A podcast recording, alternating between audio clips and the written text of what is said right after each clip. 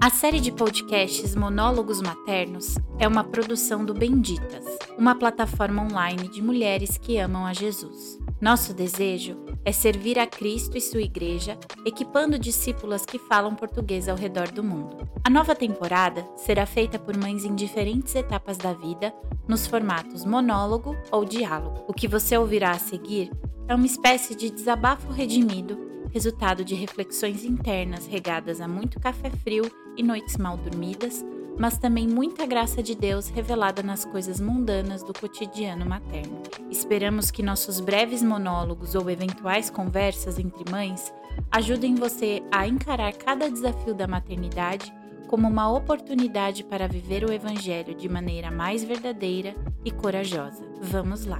Episódio 5 Estar sem desistir por Ana Ruth Cavaco, mãe da Maria, da Marta, do Joaquim e do Caleb.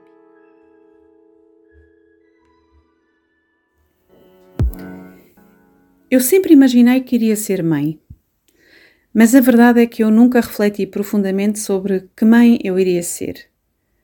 O meu primeiro teste positivo de gravidez ocorreu no final do verão de 2003 uma época em que o acesso à informação ainda era feito através de enciclopédias. A internet não navegava como hoje. Li tudo o que havia para ler.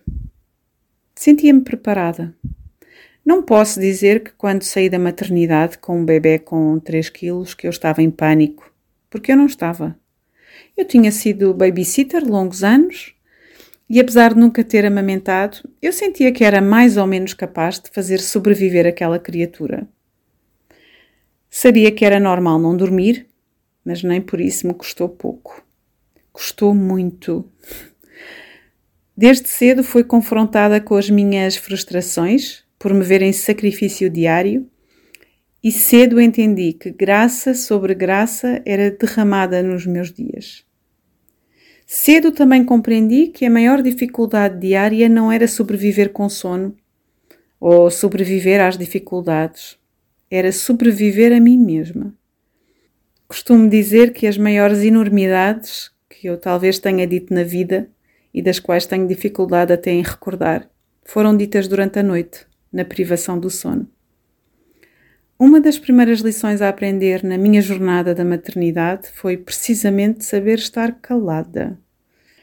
E como nós calamos os pensamentos maus que temos quando somos invadidas pelo nosso egoísmo? É uma boa pergunta, não é? Tem sido uma longa estrada. A família multiplicou-se num curto espaço de tempo e com uma filha de 3 anos, uma bebê de um ano e um recém-nascido, descobri todo um novo mundo acerca de andar na rua. Habituada que eu estava a passar discretamente, isso tornou-se inviável.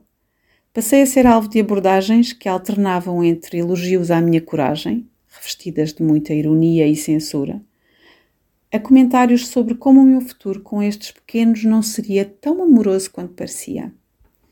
Ouvia coisas como: aproveita enquanto podes, quando chegar à adolescência não vai ser assim tão divertido. Onde quer que eu passasse, e eu gostaria de poder dizer que foi apenas na rua, mas não foi, as pessoas certificavam-se de dizer que uma fase menos divertida iria chegar. A minha alegria era facilmente desmanchada, diminuída ou até ridicularizada. Um contrassenso, na verdade, era o que eu sentia, porque ao redor havia mil cursos de parentalidade dos primeiros anos, concertos para bebés, mil e um estímulos, preparação para a alfabetização. A ideia que me passava era de que uma vez que eu instituí a autonomia dos meus filhos, que eles estavam preparados para a vida uma nova fase iria chegar e essa seria com certeza mais fácil. Nem uma coisa nem outra. A adolescência chegou aqui a casa há cinco anos. Neste momento tenho três, quase quatro adolescentes. Aprendi que esta é uma fase que chega, como tantas outras que vieram, e que precisa ser vivida sem desistência. O maior desafio nela é precisamente esse: estar presente mesmo quando não é necessário e saber aceitar não estar presente, mas continuar disponível. Nesta fase em que eu estou, os meus filhos sabem tomar banho e não precisam de quem ajeite os lençóis ao deitar. Eles sabem tudo o que é necessário no dia a dia e não correm risco de vida se eu os deixo sozinhos por um bocado. Eles não precisam de mim e muitas vezes não querem que seja parte de alguns momentos. Saber estar presente, sem imposições e manter as vias de comunicação abertas, este é o maior desafio para mim hoje. De facto, hoje saímos à rua e já ninguém me pergunta: são todos seus? Já não ouço comentários à família numerosa nem tenho de prestar atenção quando eles atravessam a estrada. Ninguém faz declarações ao futuro, a menos que um deles pareça contrariado, tenha uma voz que poderá eventualmente dizer: Ai, esta idade da adolescência é tão complicada.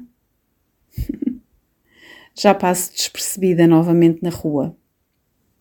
Mas continuo a lutar contra o meu egoísmo com as expectativas que tenho do que já seria desejável ver nos meus filhos e ainda não é.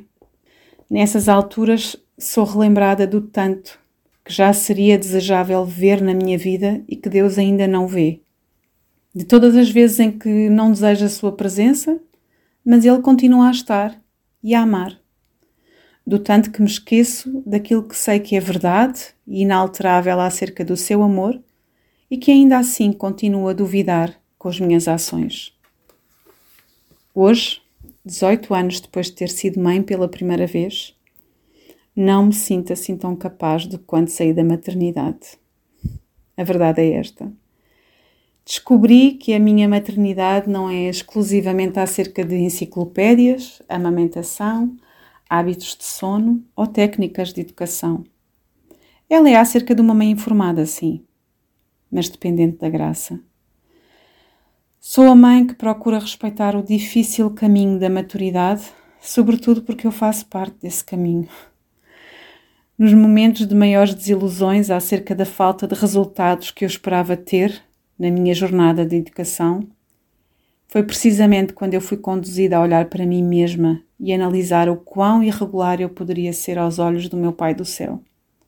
E ainda assim, ele permaneceu e permanece, perfeito no seu amor, nunca negando o seu perdão e sempre aceitando a sua filha de volta.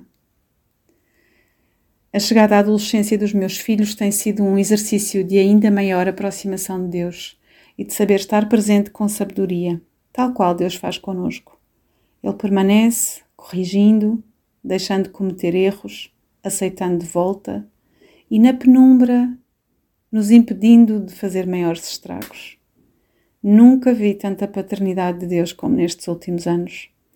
É uma paternidade que não desiste e que se faz presente.